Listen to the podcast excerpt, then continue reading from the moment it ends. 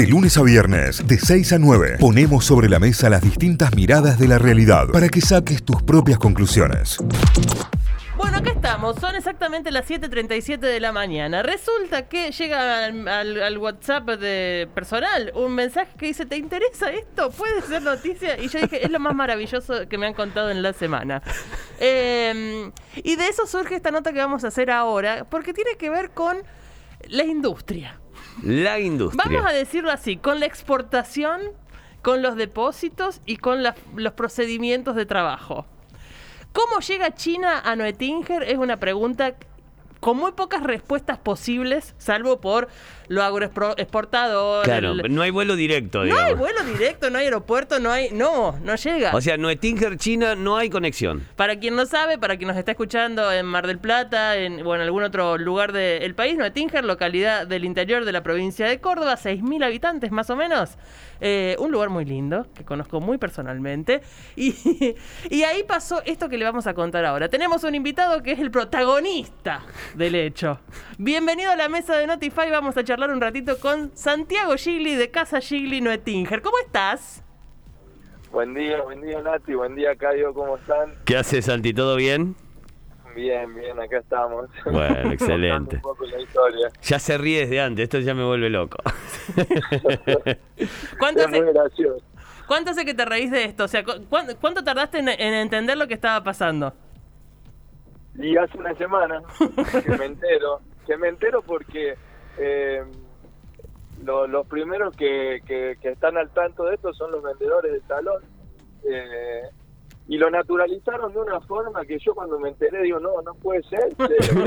se tiene que enterar el mundo entero. La cuestión es más o menos así. Casa Gigli es una casa de electrodomésticos muy grande de, de la localidad de Noetinger, que por eso dice tiene vendedores de salón, eh, atienden a la gente y le venden cosas que tienen ahí, como por ejemplo licuadoras, procesadoras, Claro. hornitos eléctricos, microondas. Exacto.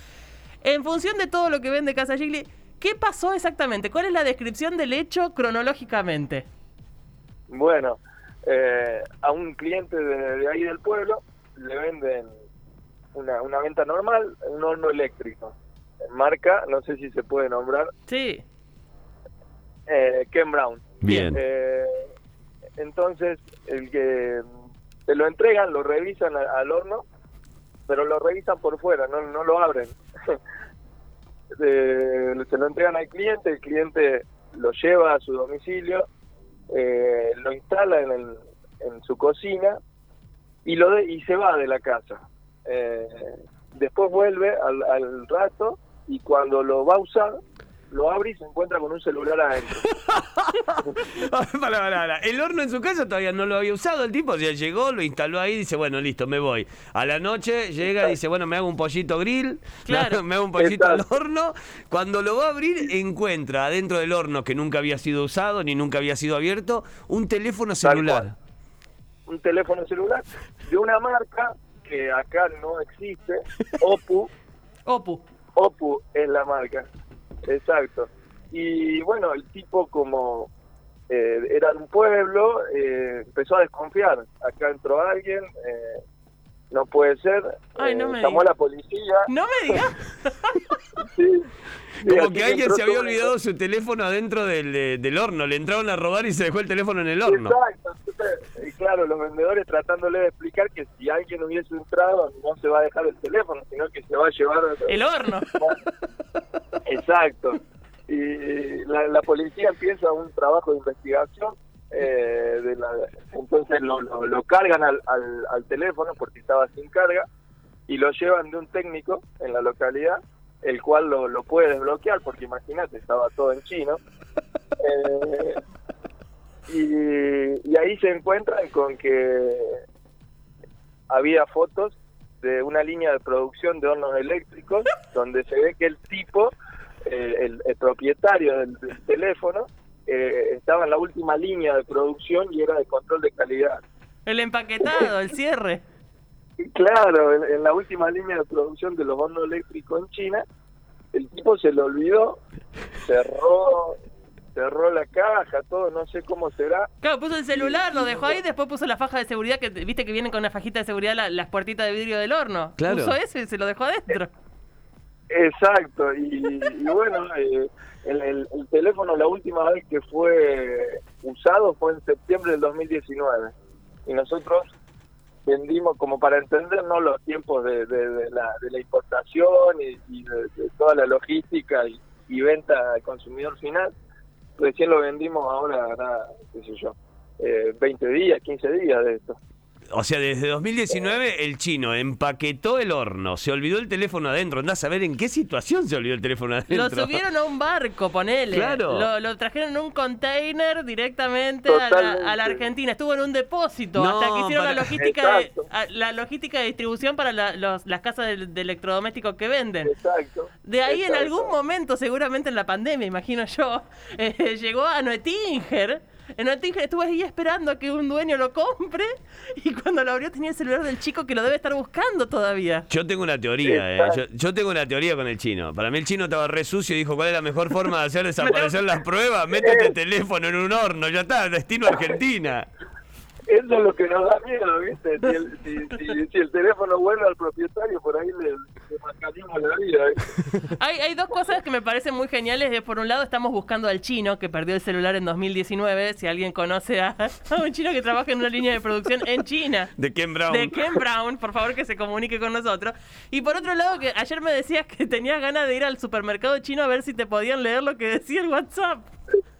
Claro, tal cual. A ver si podíamos saber el nombre del propietario y a ver los últimos mensajes, a ver si vale la pena encontrarlo o no, ¿viste? Co- Contactarlo. Tal cual. Che, y adentro había videos, fotos. Vos contaste la parte de producción, pero había, no sé, tenía Tinder. Usaba alguna aplicación de No. citas. No, Tinder no, viste que ellos no usan WhatsApp, tenía el, el chat de WeChat, es Sí. lo que usan ellos. Eh, y, y ahí empezamos a, a chusmear, pero no entendemos nada, ¿viste? Claro, porque además está No todo escrito en... O sea, el sistema operativo está en chino, está todo... lo- los diálogos y los No. chats están todos en chino, o sea, imposible. Exacto, estaba, sí, tal cual, estaba en chino, pero bueno, el, el técnico este lo, lo, lo pasó a inglés, entonces todo lo que es aplicaciones y, y todo eso lo, lo podemos eh, entender porque está en inglés, pero lo que es conversaciones e información de, de- de él está todo en chino. Ahora vamos a estar subiendo la nota para que sea más gente la que la conozca la historia y vamos a compartirles ahí un videíto, unas, unas imágenes de cómo es el chat en chino del señor de Ken Brown que este- se olvidó el celular adentro del horno. Eh, es, eh, Sí. es rarísimo todo porque no, no podés imaginar que los plazos sean esos. Po- Por, un lado, el, el tipo perdió el celular en 2019 y como si fuese una botella tirada al mar, aparece dos años después en Mettinger, en la otra punta del mundo. Tengamos, sí, tengamos en cuenta que es Argentina, ¿no? En otro país del, del- del mundo es probable que, que sea todo mucho más rápido. Acá los productos tardan a veces de seis meses a un año en salir de aduana, por burocracia y por política, Claro. ¿no? Claro. Eh, y, y lo que a mí me parece muy valorable también es que el cliente devolvió el teléfono, la policía devolvió el teléfono y ahora lo tienen devuelto ustedes como si fuesen propietarios. Tal cual, tal cual. Y ahora estamos buscando al dueño.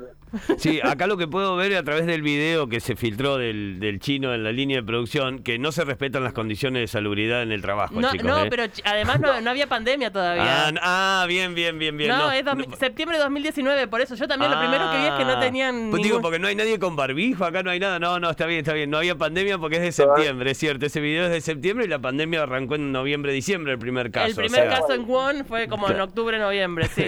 claro. Ese video, ese video que están viendo, yo no, no creo que sea en el trabajo. Para mí es su, su, En su hogar puede ser. su hogar, exacto. y no pudiste identificar el nombre del chino tampoco, porque lo estamos tratando No, así con una frialdad. No he tenido tiempo, pero ya me voy a llegar al chino de Noetinger a, a hacerle escuchar un par de audios a ver si podemos sacar de Se lo cómo me- se llama, si está casado, si es soltero. a ver- a Algo, ver si algún seguimos dato. con esta investigación o no. Ahí te, tenemos algunos de los audios del chino para compartirles a todos, así que si quieren pueden escuchar. Silencio, por favor. A ver. Claro. No, no, no. Se escucha la fábrica Igual, atrás. A mí me encanta que quiera seguir avanzando en la investigación. No va a tener No. una resolución esto, porque no es que le vamos a mandar el celular al chino. O sea, el chino, imagínate que desde septiembre de 2019 hasta ahora ya cambió tres teléfonos, por Sí, lo menos. ¿qué le importa el teléfono que perdió? Pero de cualquier manera... A lo mejor Sí, tiene algún valor sentimental, a eso vamos. claro. Claro, a lo mejor tiene fotos que, que- que- que quiere tener en su vida y demás. Claro, pues no tienen Google Fotos los chinos, no tienen habilitado el Google allá. O sea, Claro. no pueden guardar todo en la nube. Seguramente tienen otras cosas. Te ¿Qué? quedaste, te quedaste con parte de la historia de una persona. Es, la historia es maravillosa y nos encantó compartirla con todos, así que Santi, te agradecemos este rato que nos prestaste para, para No, conocer a- al, al operario de Ken Brown.